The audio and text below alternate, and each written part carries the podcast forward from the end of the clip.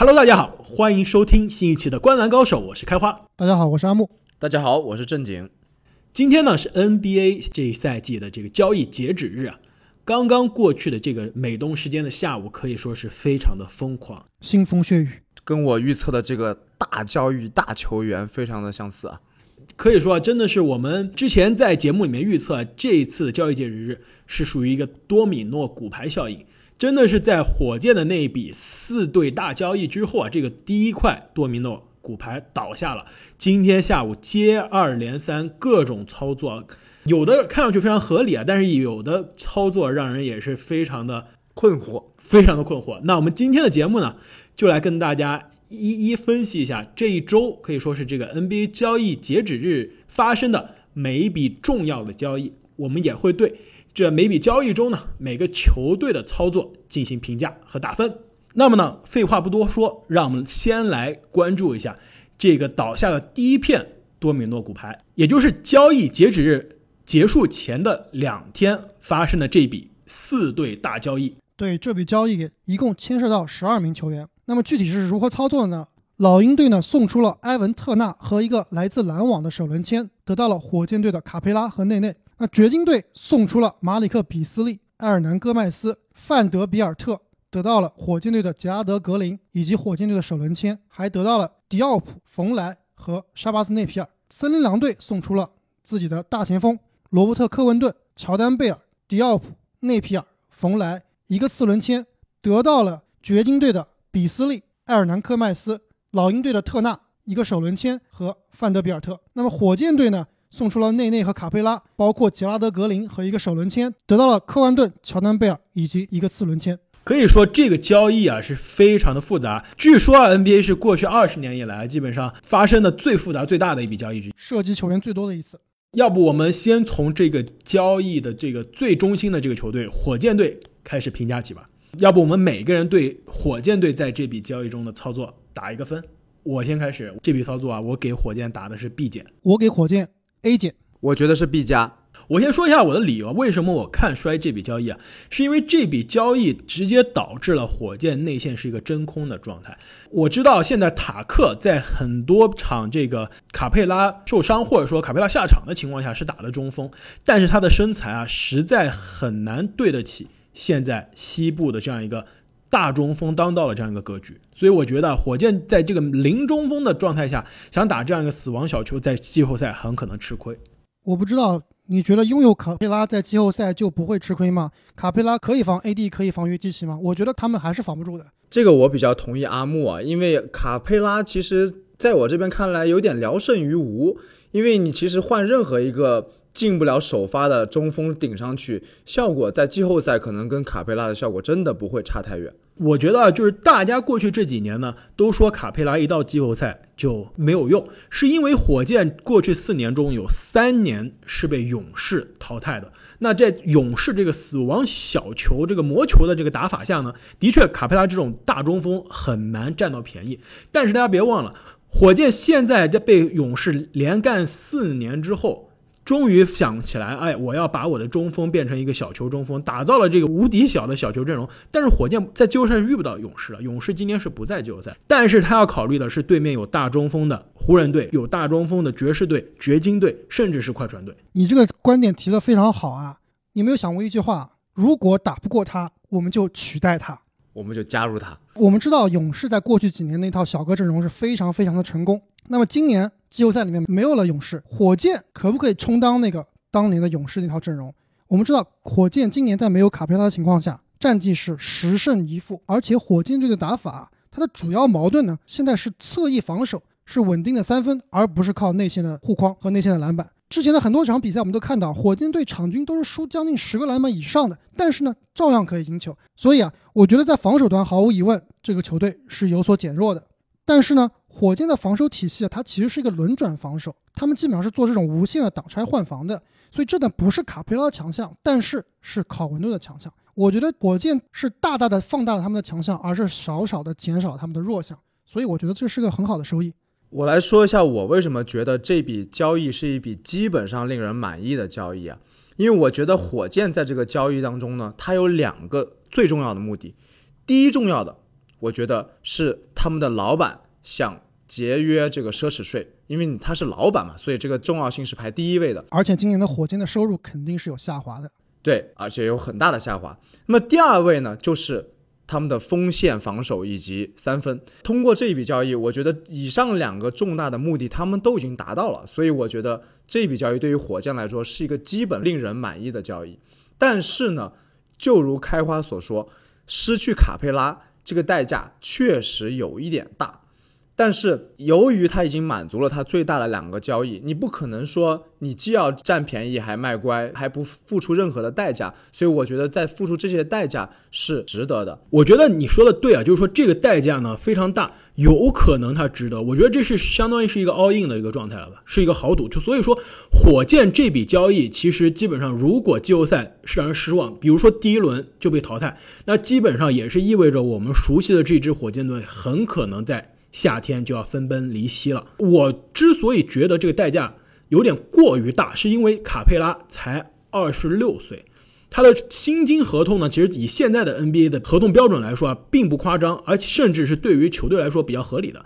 考文顿，我们其实在这个他进入这个交易留言之前，我们都一直非常看好他。之前小前锋排名我们也把他提出来，但是当时有听众啊觉得，哎，为什么考文顿也能放到前十的小前锋的讨论的范围之内？我们一直是认为考文顿是一个相对比较比较低估的，而且非常适合现代篮球的这样一个球员。但是你要知道，他已经二十九岁了，我并不觉得以卡佩拉这个更年轻。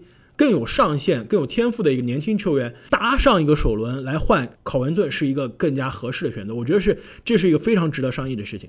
不是说所有的交易都是年轻球员比年纪大的球员更有优势的。考文顿这个年龄其实他是更符合火箭现在的状态，也就是赢在当下，特别符合哈登和威少的年龄。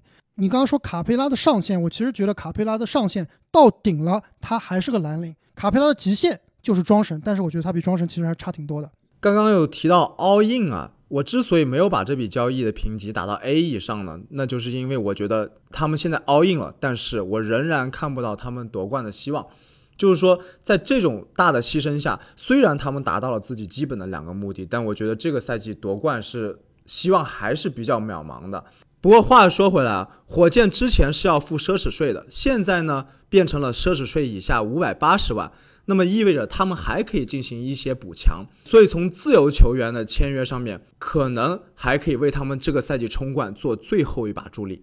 另外，我其实想说一下这个火箭的总经理啊，就别的话题我们之前聊了很多，就不聊了。就我就说他在篮球上的操作，过去这差不多一年半的时间啊，穆雷以下这几个操作，签约甜瓜，给保罗超大顶薪续约。在保罗受伤啊，交易价值最低的情况下，用保罗搭选秀权换了韦少，高价续约戈登，再加上这笔卡佩拉的交易啊，你漏了一个，还裁掉了周琦，呃，还还裁掉了周琦。我觉得其实过去这每一笔操作，在每一个环节上来看都是值得商榷的，所以我觉得现在评价可能有点太早。这笔交易可能就是有可能真的像你们说的是一个田忌赛马，对吧？我。中锋这位置上比不过你们那些超级中锋，那我就以最差的状态来比中锋。其他位置上我比过，有可能真的火箭的这个管理层啊，视野是比我们正常人高很多，非常的天才。但是我觉得也有可能啊，这一系列的操作耽误了詹姆斯哈登的这些 MVP 的赛季，最后折戟沉沙。那讨论完火箭队之后呢，我们再来讨论一下这笔交易中的得到卡佩拉的这个球队，那就是亚特兰大老鹰队。我觉得他也是这一笔交易中最大的赢家，所以你给他打什么分？我给他打 A，我还是打 A 减。我觉得这是个双赢的交易。我其实打的是 A 加。我们其实在这个交易截止日开始之前的这个节目中啊，我当时说了，老鹰我们一定要注意他的一个动作。为什么？因为他是全联盟薪金空间这这个夏天薪金空间最大的，他是有最大的空间进行操作。而且我当时说了。很可能老鹰为了夏天签大牌，在交易截止日之前搞来一个大牌，让夏天签大牌变得更容易。事实上，这件事儿真的发生了。有可能，虽然你们可能说这个卡佩拉并不是大牌啊，我觉得阿木 伟大牌中的伟大牌。OK，伟大牌，但至少从这个合同上来说，从这个数据上来说，和知名度上来说，是对得起准大牌这个名字。我还一直在想到底是谁，原来你说卡佩拉呀。而且这个老鹰，关键是他换来了卡佩拉，他付出的代价真的是太低了。对，基本上是个无痛升级啊。篮网的选秀权可能是他交易出去的真正的这个筹码，对篮网今年的选秀权可能会大概在十五到二十位这个顺序。而且今年的这个选秀啊，据说并不是特别强，所以说这只是一个价值相对比较低的筹码。而且他还交易走了自己的烂合同，就是特纳的这个烂合同，可以说他是既拿到了年轻球员，又送走了这个老的烂合同的球员，简直是一举双得。而且我觉得卡佩拉这名球员啊，他还是比较适合老鹰的体系的。以目前的情况来看，基本上可以做到这个无痛的衔接。那么他和吹杨啊，和柯林斯这样一个连线，而且呢，老鹰队的薪金呢，离奢侈税还有一定的距离，为自己的未来还保留了很多可操作的空间。我非常同意两位的观点啊。我之所以给他打了一个 A 减，是因为我觉得卡佩拉未必是适合这支球队的发展。因为我们知道这支球队的未来是吹杨和克林斯，而在我看来，克林斯更适合的位置其实是打五，而不是打四。我们看到克林斯在这个赛季禁赛之后回来的发挥非常非常稳定，而且在关键时候呢都是打五号位的。他的防守我感觉有明显的进步。其实我有一个预言啊，我觉得老鹰队在这个赛季甚至未来几个赛季里面啊，在关键时刻的第四节，可能还是会把卡佩拉按在板凳上。基于阿木以前对宝藏男孩的精准预测，我现在对他的预言持一种非常虔诚的态度。那说完了这个老鹰队呢，这笔交易中啊，还有个球队，我觉得其实也是赚了，那就是丹佛掘金队。我给掘金队的这笔交易呢，打差不多 B 加的这样一个水平。我给 B 减。我觉得掘金是一个隐藏的赢家，所以我给 A 减。没错，其实我们之前交易截止日之前的这个节目也说了，掘金呢，他的年轻人。非常的多，而且非常优秀的年轻人，阵容深度非常的可怕，是不是？我提到几个人都被交易走了。没错，无论是比斯利也好，还是这个赫尔南戈麦兹，其实他们放在其他球队啊，都是属于很多球队会重点培养的年轻球员，轮换球员至少是。我觉得其实可以有准首发球员的水平，有可能在某些球队，我觉得是的。但是掘金呢，真的是他的选秀真的是太厉害了。这些年选了太多年轻球员，导致这些还不错的年轻球员没有得到发展机会。那现在面临着续约的问题呢，不得不交易。比如说比斯利，其实比斯利啊，如果球队不是面临着夏天需要续约的话，也不会急着交易他。但是在这个续约的当口下，球队肯定是急着交易走。可以说丹佛是把手上这个筹码最大化了，因为全世界都知道丹佛需要赶快交易，丹佛还是拿到了一个不错的回报。我觉得丹佛这笔交易啊不差，但是我其实有点失望的，因为我在之前的节目也预测啊，我说他们交易这几个球员是可以搞来加里纳利的。之所以最后得到的是一个火箭的首轮签，包括几个年轻球员呢，其实也是告诉我们，丹佛的策略是不着急，因为他们的核心都年轻，所以呢，他今年不需要 all in，今年打不过，我们还有明年，所以他其实按照一个长远的发展来看的，交易不差，但是我觉得可以更好。我觉得不仅是他拿到了这个象征着未来的首轮签啊，而且他在大前这个位置上也补强了迪奥普，补强了冯雷，至少两个可以是打轮换的球员。因为丹佛今年其实伤病不断，现在账面上啊，他的这个米尔萨普、比斯利、巴顿、格兰特、小波特都是受伤的，而且这些人都是前场的这样一个球员。所以说啊，在这样一个伤病满员的这样一个情况下，他补强了这个大前锋位置，也给他今年季后赛可以走得更远添加了一些筹码。我觉得我们还是要从大的方向看啊，掘金基本上像阿木说的，他自己的目的基本上都达到了。他现在真的不是要去很重要的补强某一个位置，对他不是要去今年争冠，对，而是他真的有很多有潜力的年轻球员需要展示自己的舞台。如果你没有展示自己的舞台，潜力永远是潜力，没有变现是没有意义的。虽然我觉得这笔交易啊，我看了很多其他人的评价，他们都觉得失去这个范德比尔特。有一点点可惜，觉得这一名球员也是天赋满满。不过，我觉得这是可以接受的，因为他们阵中还有很多有天赋的年轻球员，值得更高的舞台。那这个四队交易的最后一支球队呢，就是送出考文顿的明尼苏达森林狼。其实，森林狼这支球队，我们后面会聊到，它有比可能更大、最劲爆的交易，更劲爆的交易。要不然，我们把两笔交易连在一起说，来评价这个森林狼的一系列操作。好，那我们接下来来看，在交易截止日之前一天发生的这笔交易，那就是在风口浪尖上的男人伊戈达拉终于出现了。那么这笔交易呢，是由热火和灰熊双方达成的。热火队送出温斯洛、拳王詹姆斯·约翰逊、维特斯，得到灰熊队的伊戈达拉、所罗门·希尔和克劳德。在这笔交易之后，热火队不但得到了总决赛 MVP 的伊戈达拉，还少交了很多奢侈税，还清理掉了更衣室的问题少年。我觉得这笔交易啊，如果让我给热火打分呢，我觉得肯定是一个 A 减的状态。我很惊讶，开花你只打了 A 减。我还记得当时在尼克斯对阵下药里面，开花你有说过，这个热火宁愿搭上两个首轮，也要把他们这个更衣室黑洞垃圾合同维特斯给清理掉。现在呢，他们不但没有付出这么大的代价，而且还换回来了伊戈达拉和克劳德这两个很好的侧翼防守者，而且还降低了自己的奢侈税。我是妥妥的要给热火打 A 加的。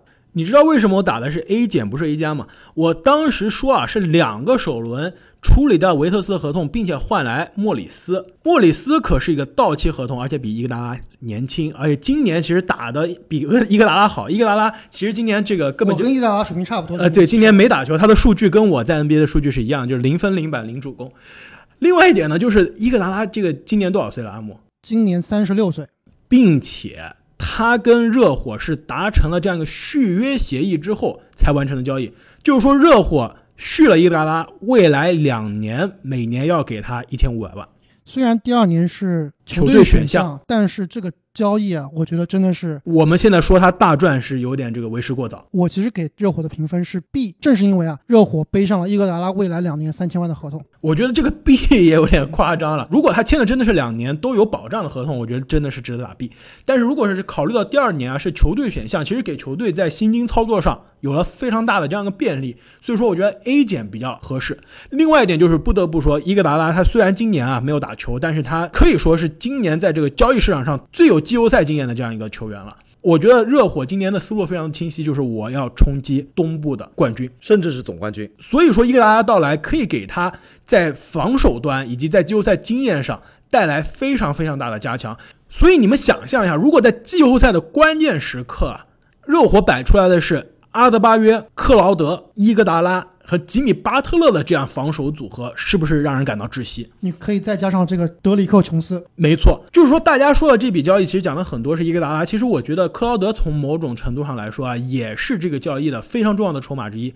其实克劳德在凯尔特人、在骑士、在灰熊都打过，但他现在才二十九岁，而且他每年只有七百多万的这样一个合同啊，我觉得非常非常适合一支季后赛的球队。如果说考文顿是市场上最炙手可热的三 D 球员，伊戈达拉是最有经验的三 D 球员，那么我觉得克劳德可能是性价比啊、实用性方面最好的一名球员了。我还以为你说的是脾气最暴的，或者说是这个穷人版的科文顿。其实我觉得热火这笔交易啊，其实是针对季后赛的对位来交易的。之前我们知道热火的阵容其实大前锋和小前锋这个位置的防守其实是有点让人着急的。在季后赛里面，谁来防字母，谁来防西亚卡姆，谁来防哈里斯，这其实是热火要解决的问题。现在到来了克劳德和伊戈达拉，所以在防守锋线这方面啊，得到了很大的补强。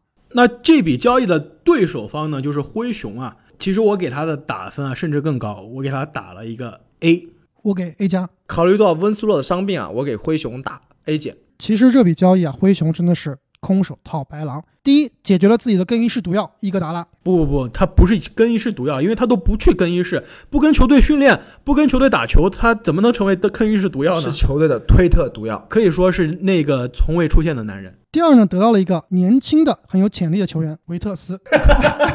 你确定这个维特斯年轻？我同意啊，这个潜力不知道是在。我想莫兰特和这个 J J J 应该都是来辅佐我的。据说啊，维特斯真的是最自信的人。他之前在这个克利夫兰的时候，一直认为自己是最强的这个最有潜力的球员。其实刚才跟大家开个玩笑，维特斯其实已经被灰熊队裁掉了。我刚刚想说的是，温斯洛其实是一个非常非常有潜力的年轻人。第三点呢，就是。在失去克劳德这个打架高手之后，来了一个打架更厉害的 詹姆斯·约翰逊，球场安全得到了保障。可以说，灰熊这个赛季他也明白，就是我们之前说过，其实他进季后赛也是一轮游的这样一个状态。虽然对于这支年轻的球队来说，进入季后赛是非常非常大的自信心的提升，但是其实他的未来是更加重要的。选择交易走老将，换来年轻人，我觉得是对于灰熊队来说是非常非常值得去做的一件事情。可以说，这支球队的未来的核心。都是在二十四、二十五岁以下的这样一个状态。我们这个赛季已经看到了阿木的宝藏男孩啊，这个莫兰特表现出了未来超级巨星的这样一个潜力啊。可以说，两年、三年之后，莫兰特跟 J J J 跟包括这个今年他们的另外一个新秀克拉克，甚至这个温斯洛的这样一个年轻组合啊，可以在西部成为一支劲旅。那说完了这笔交易之后呢，那天发生的另外一笔交易呢，相对规模比较小一些啊，就是戴德蒙回到了梦开始的地方。国王和老鹰达成交易，国王将戴德蒙送回亚特兰大，包括搭上了两个次轮签，从老鹰得到了贾巴里·帕克和埃里克斯·莱恩。这笔操作我给国王打的是 B，我给国王打 C。我这里也是 C 啊，国王实在是太混乱了，真的和阿木说的一样，就是混。我觉得为什么我打 B 呢？是因为他换来两个年轻球员呢，一个帕克，一个莱恩啊，可以说都比戴德蒙来说更加年轻，而且合同呢更加合理。开花，我看出来了，你交易赢不赢的唯一标准就是能不能换来年轻球员。对你对年龄真的是有执念啊，不是因为年轻，是因为这支球队的需求。我们之前说了，国王今年是进不了季后赛了，他现在的目标就是为了留下现在的手上的年轻人。未来要续约博格达诺维奇，要续约福克斯。首先，他要保持好一个年轻的阵容，同时他要保持好一个薪金的空间。那戴德蒙的这个大合同啊，今年夏天刚签，而且也是从老鹰这儿抢过来的。那在球队打不上球，还跟球队更衣室闹矛盾，之前公开要求交易，把这个问题中年啊换走，换来两个更加年轻、更加便宜的球员，我觉得其实是一个小小的胜利。你相不相信换来的这个帕克和莱恩这两个人，最起码有一个人是进不了轮换的？看一看国王队的内线阵容啊，霍姆斯、拜格利、别里查、哈里森·巴恩斯，加上吉尔斯，这五个人已经牢牢占据了内线的轮换阵容。贾巴里·帕克和莱恩其实发挥的空间真的非常非常小。所以我也不知道他们在做什么，还搭上了两个选秀权。国王啊，从教练组到这个制服组管理层，可以说思路真的都非常混乱。首先说一下这个教练组，大搞平均主义，他们有着年轻的核心拜格利，不去全力的百分之百的去培养，去让他发挥，搞了一些奇奇怪怪的人上场轮换，好不容易签来的戴德蒙又不让人家上场，可以说是非常的奇怪。再说他的制服组。据说他这笔交易最大的目的就是为了腾出薪金空间，好去续约这个博格丹啊。但是呢，又说到他明年有很多人要续约，但他首先续约了，我觉得是最不重要的一个球员啊，就是他们希尔德。然后看着队里呢，觉得谁都好像不错，这些年轻球员都想要，就把他们都续约下来。但是没有明确一个核心的打法，其实思路真的是非常的混乱。交易的另外一方呢，就是把戴德蒙搞回家的亚特兰大老鹰队啊，我给他的操作呢，同样是 B，我也给 B，这个我们的意见都非常一致啊，我也是 B。我觉得其实这笔操作呢，可以说是不攻不过。搞来卡佩拉之后呢，其实还是需要一个替补中锋的。他们已经有五个内线了呀，他们还有琼斯和费尔南德兹。但是琼斯也好，费尔南德兹也好，这两个内线啊，身材上来说，经验上来说啊。都差了那么一些，并不是 NBA 轮换水平的这样一个球员。但是呢，戴德蒙可以防守，可以抢篮板，而且还还有一手三分，可以说是个非常好的一个老将的替补中锋。虽然合同长了一些，虽然合同大了一些，但是呢，我觉得给卡佩拉打个替补还是非常合适的。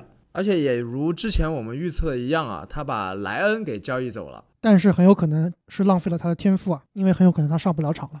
那么那天的最后笔交易呢，就是勇士队和七六人之间的这笔交易。这笔交易里面，勇士将伯克斯和格伦·罗宾逊三世交易给了七六人，从七六人呢得到了三个次轮签。单一看七六人这一边的操作啊，我觉得我给七六人打的是一个 C，我打了一个 B 减，在我看来是个 C 啊。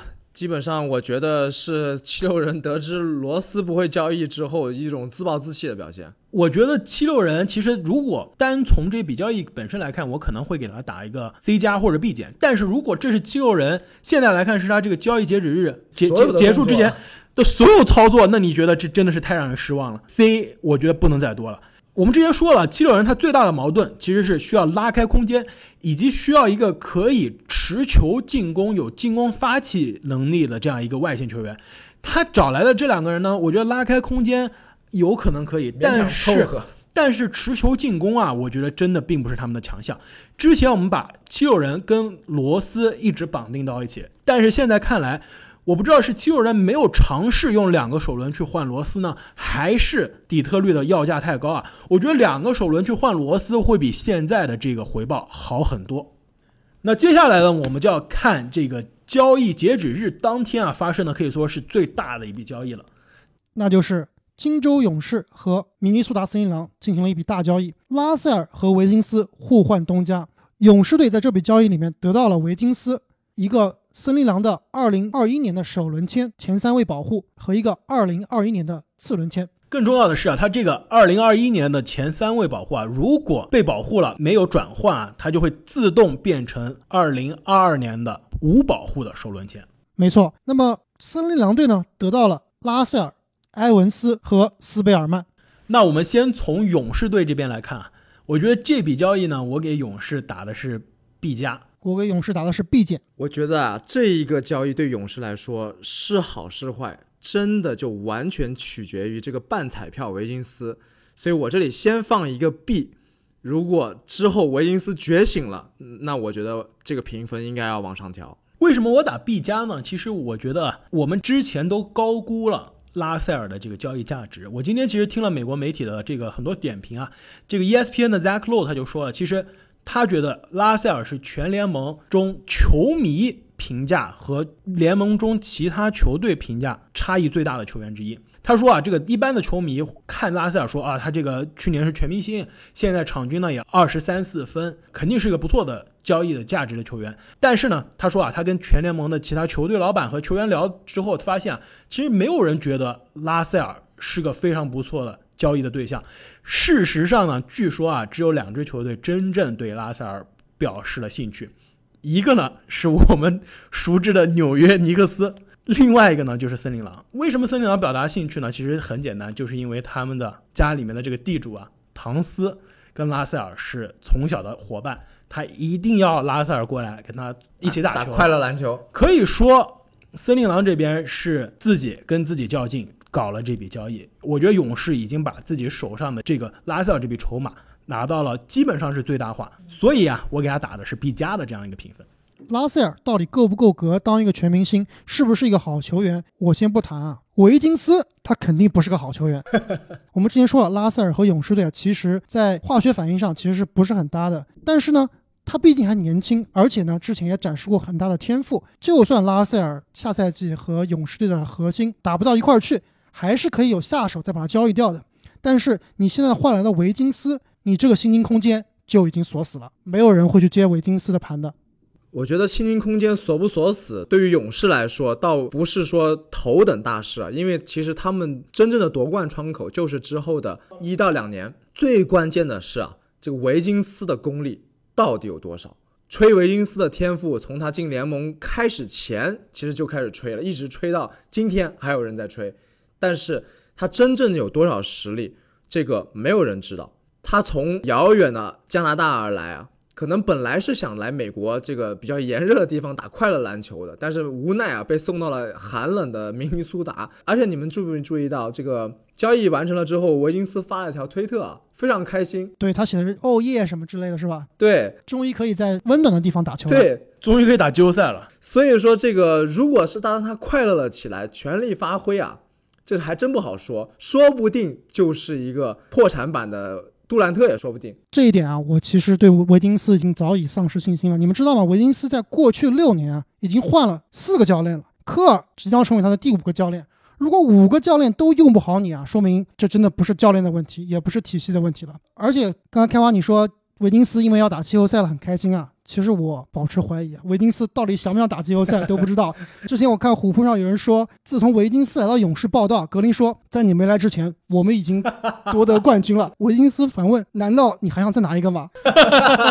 我觉得这个段子真的是太残忍、太夸张了。我们其实今年啊，赛季初这个浪子回头的故事里面，我们还是夸了大嘴哥的。当时第一个月大嘴哥的表现是把我们有那么几场，是把我们这些看衰大嘴哥的人的脸是打了一下。我觉得还是那几场或者说那一个月，还是展现出了他是有救的，还是有天赋的。另外，我想说就是勇士的这个阵容，这个库里、汤普森加格林的这个阵容，可是拿过七十三胜的，可是拿过冠军的。他们之前的这三个人加的另外一个人是谁呢？巴恩斯加的是巴恩斯，我觉得巴恩斯比维金斯更强。那这我觉得这没得聊了。维金斯还是比巴恩斯更强的，巴恩斯防守绝对比维金斯好。但是维金斯的进攻会比巴恩斯好很多。巴恩斯基本上是一个这个三 D 球员，但是维金斯他的持球进攻的能力，尤其是在这个三个核心变老了之后，我觉得他是可以承担起更多的进攻责任的一个球员。我觉得维金斯如果不防守的话，肯定会被格林给喷死。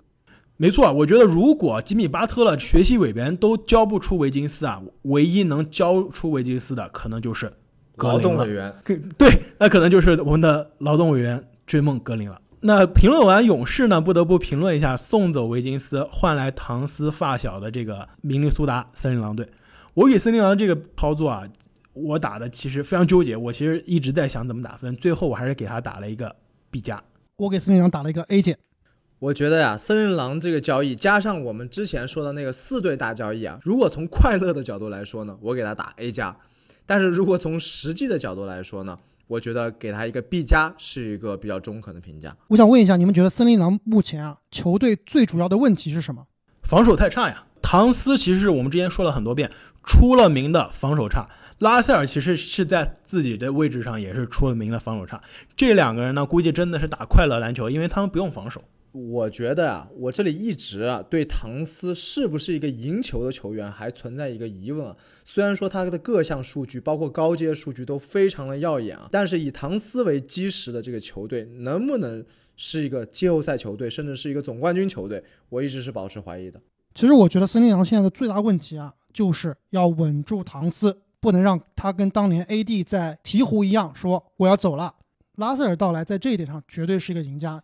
这点我非常同意，这就是为什么我给他打的是 B 加而不是 C 加。就是其实这一笔操作呢，从头到尾上面都是唐斯的指纹，可以说是唐斯逼着球队的管理层让球队不惜代价换来了拉塞尔。这两天唐斯还特别在社交媒体上说了很多很多话，发了很多很多图片，就是暗示自己非常非常不开心。你知道吗？类似的故事啊，在 NBA 之前发生过一次，而且也是发生在明尼苏达森林狼。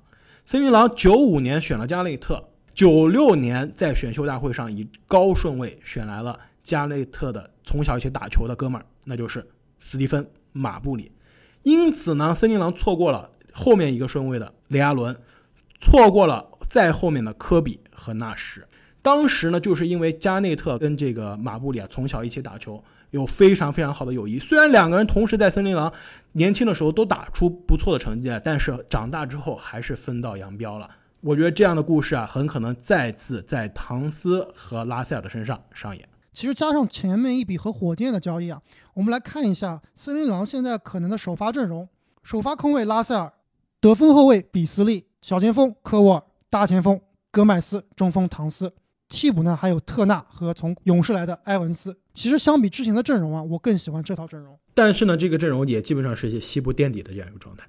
其实我们可以发现啊，森林狼从前几个赛季啊尝试把握当下，但是从这几笔交易我们可以看出啊，他已经从一个把握当下到又重新回到放眼未来了。他这几个换来的大合同球员基本上都是到期合同。正经啊，我觉得你说的这一点倒是挺有道理的。其实他现在账面上呢，除了拉塞尔和唐斯两个大合同之外呢，剩下的特纳、克莱布以及哎你的拳王这个阿姆，你的拳王后来他其实又换到这个森林狼来了。对，不得不说他们森林狼把迪昂给处理掉了，还是挺漂亮的操作。所以说他现在账面上有三个到期的一千五百万到一千八百万的合同，这三个人走了之后，其实森林狼今年夏天是有钱再签庄神。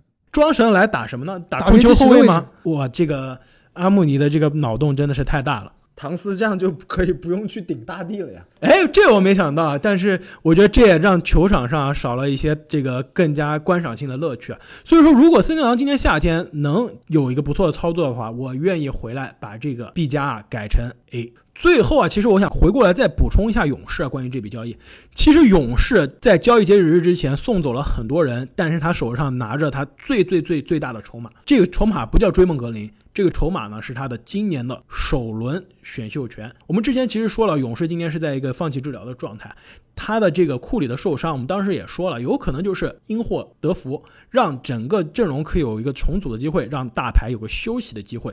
那么他今年的这个首轮选秀权很可能是前三、前四的首轮选秀权，这个价值会非常大。无论是他选择一个心仪的年轻人，比如说今年其实是有几个不错的可以即插即用的年轻内线，可以补强他的内线的这个位置，或者呢把这个选秀权打包维金斯，在之后交易，你们说怎么样？那我们拭目以待。那么今天发生的另外一笔比较重要的交易呢？也是最辣眼睛的一笔交易。呃，我觉得不一定是辣眼睛，我觉得可能是一个比最没有较意义的一笔奇怪的交易交易，那就是活塞队和骑士之间的这笔交易。骑士在这笔交易里面得到了活塞的全明星中锋庄神，活塞呢得到了布兰登·奈特、汉森和一个次轮签。这笔交易确实非常惊讶。之前的节目里面，开花有说到庄神的交易价值啊，他预测会非常的低，但我真的没有想到会这么低啊。等于说就是值了一个二轮签。没错，所以你们给活塞这笔操作怎么打分呢？我打 F，我我我觉得这个阿木你非常的极端啊，这个我我我没有想到有 F 啊，我如果有 F 的话，我也可以打一个。如果我们的这个计分表有 Z 的话，你是不是就打 Z 了呢？其实我打的是一个 C，就这笔交易呢，对活塞来说，就是说不能说没有什么任何意义吧，就是说他的这个拿到的回报真的是有点太低了。对啊，你好歹拿去坑尼克斯也好呀。对，我觉得尼克斯可能能给出的报价都比这个高，但是呢，不得不说，啊，庄神在交易市场上已经放了很久了。然后据说呢，活塞也跟很多队聊过，可以说是需要庄神的球队呢，没有足够的这个空间空间。然后有空间的球队呢，愿意给的这个筹码啊就非常非常的差。其实放眼全联盟啊，我们之前说过，最需要装神的球队是亚特兰大，但是亚特兰大已经换来了他们自己的装神，而且发型也更劲爆。没错，就是他们交易来了卡佩拉，所以说底特律就一下子被动了。然后我们之前也说呢，季后赛球队中啊，凯尔特人最需要装神的这个位置来补强他们的中锋。但是其实我们理性的观察一下，凯尔特人出什么筹码呢？据说呢，底特律需要的筹码是斯马特，从价值上来说，从薪金上来说啊，都有可能去匹配。但是我们其实理性的思考一下，斯马特对于波士顿太重要了。我觉得斯马特啊是波士顿外线防守的第一块招牌，他的离开其实对于波士顿来说，想要在季后赛有所作为的话是非常大的伤害。还有他的投射，所以其实已经不是司马刚了。没错，斯马特今年这个十一个三分之后啊，已经是完全改变了大家对他的这个看法。可以说，底特律啊这个市场上啊真的是庄神是有价无市的一个状态，所以我觉得最终落到了这样一个下场。交易得到庄神的这方呢，骑士队啊，我给他的这笔交易呢，其实打的分也不高，可能就是 C 加吧。我打了一个 C，我可能会打一个 B 减。骑士队我们之前说是联盟最大的卖家之一啊，最后变成了买家，我觉得这是让我最看不懂的地方。不仅没有搞走这个 TT 的大合同，没有搞走乐夫的大合同，搞来了庄神，他这是要成为下一个尼克斯吗？对，而且比尼克斯的死亡五大还要更大。我们看一下，他们有乐夫、南斯、庄神和 TT。你知道这让我想起了什么吗？我觉得他们已经组成了克利夫兰翔阳队，内线四大常人加一个外线核心。塞克斯顿就是不传球，但是他们这个死亡五大不仅身材比尼克斯大，合同比尼克斯还要大，每个人都是一千多万的合同啊！这个这个，我觉得以后想要把这几个人都弄走还是一个问题呢。关键现在克利夫兰骑士就要看他们外线核心这个性格的发挥了。没错。而且今年夏天啊，庄神也是有一个球员选项的。如果他在自由市场上没有很好的买家的话，他必定会执行他的球员选项。那么骑士下赛季怎么办啊？交易截止日发生的最后一个比较重要的这样一个交易啊，其实我觉得有可能是最重要的。对，从某种程度上来说啊，有可能是改变季后赛格局的一笔交易。尼克斯将马库斯·莫里斯交易至快船，得到哈克勒斯快船队2020年的首轮签和2021年与快船首轮签的互换权，包括一个过去二轮秀的签约权以及2021年活塞的二轮签。快船在这笔交易里面得到了莫里斯和小托马斯，但他们之后又把小托马斯裁掉了。华盛顿奇才呢，则是在这笔交易里面得到了杰罗姆·罗宾逊，送走了小托马斯。那我们从这个交易的焦点球队啊，纽约尼克斯队开始说起。那我给尼克斯这笔交易呢，其实打的是 C。我打的是 B 加，C 减。那阿木，你先说说你为什么打 B 加？因为以尼克斯的水平啊，能把莫里森卖出去啊，就是一件非常不容易的事情。而且在交易截止日的两天前，尼克斯队刚刚炒掉了他们的球队总裁，也是在这个患难的时刻啊，还能把莫里斯交易出去，我给他们友情分 B 加。但是啊，我们之前说过，莫里斯可是这个交易截止日的这个市场上最争相竞争的这样一个冠军拼图之算是一个。香饽饽大鱼。我觉得这个尼克斯居然没有引起众多球队的哄抢啊，这就是他的失败。据说尼克斯呢之前是跟湖人谈了，然后跟湖人提的报价是库兹马再加丹尼格林，然后湖人觉得不行，你既要我的年轻人，你又要我的总冠军拼图，你就给我个莫里斯，你当我是傻吗？但是我觉得尼克斯他为什么不能跟东部的一些球队，比如说比如说活塞换来庄神，哦不行不行，那米切尔罗宾逊就完蛋了。而且活塞就会有两个莫里斯了。这个事情之前也不是没有发生过。对，纽约翔阳队在向大家招手。我的意思是啊，他可以跟东部，比如说七六人，比如说热火这样的总冠军球队啊，甚至是我们之前说过的这凯尔特人，去去谈一谈价格，让快船队感到更多的这样一个竞争压力，快船就有可能愿意放出据说尼克斯非常感兴趣的这个年轻球员沙梅特。没错啊，在这一笔整个交易发生之前这个过程中啊，尼克斯好像没有展现出丝毫的谈判啊、竞价呀、这些技巧，好像就是随随便便的就把自己最重要的筹码给交出去了。所以说啊，这就导致了快船队成为了这笔交易中的大赢家。也可能是今年交易截止日的最大赢家。我给快船队啊打的是 A 加。我打的也是 A 加，我觉得应该是一个 A 加。其实这个消息出来之后啊，我当时就觉得这个快船的总冠军的概率啊，立刻提高了很多呀。确实啊，没什么好说的。他们在自己最希望补强的地方得到了基本上这个交易市场上最有用也是最适合他们的一个人。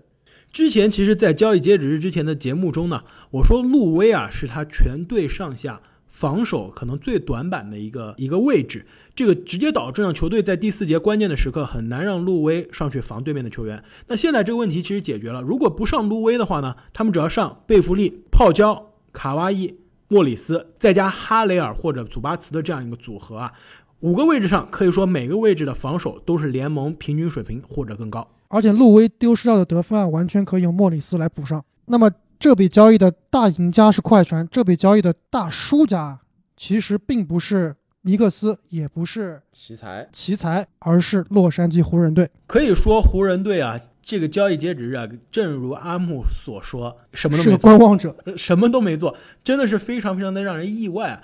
可以说湖人据说对很多人都发出过兴趣，但是最终没有一个达成的。可以说有可能是湖人他的这个交易的要价实在太高，可能高估了库兹马的市场价值。争夺总冠军之路啊，犹如逆水行舟，不进则退。尤其是洛杉矶双雄，当你在无所事事、毫无作为的时候，别人已经领先一步了。没错，而且其实比失去莫里斯这个交易对象更加让湖人球迷受到打击的一个另外一个新闻呢，就是据说湖人啊要从自由市场上签下 J.R. 史密斯。我不觉得湖人这笔操作啊是对湖人是一件好事还是一件坏事啊？从 J.R. 史密斯上一次跟詹姆斯的合作经验来看啊，好像并不愉快。不仅是并不愉快啊，还直接导致了詹姆斯在二零一八年的总决赛第一场输掉了那场史诗级的比赛，并且赛后啊，詹姆斯在更衣室大发雷霆，把自己的手砸向了一块黑板，把自己的手还打骨折了。现在湖人最后的一块救命稻草啊，据说是他们希望签下这个科里森。如果能完成，确实还有得救；如果是这笔交易都没有完成的话，确实他们就落后于洛杉矶快船了。那么其实呢，这个疯狂的交易截止日啊，还有其他很多零零散散的这个交易发生啊，所以我们今天呢，因为时间原因就不一一来评论了。所以听众朋友们，你们觉得交易截止日之后啊，诞生了哪些赢家，哪些输家？什么样的球队在他这个季后赛的道路上呢，找到了他们赢球的拼图呢？也希望大家在评论中告诉我们。那今天我们就聊到这里，我们下期再见。谢谢大家，再见。再见。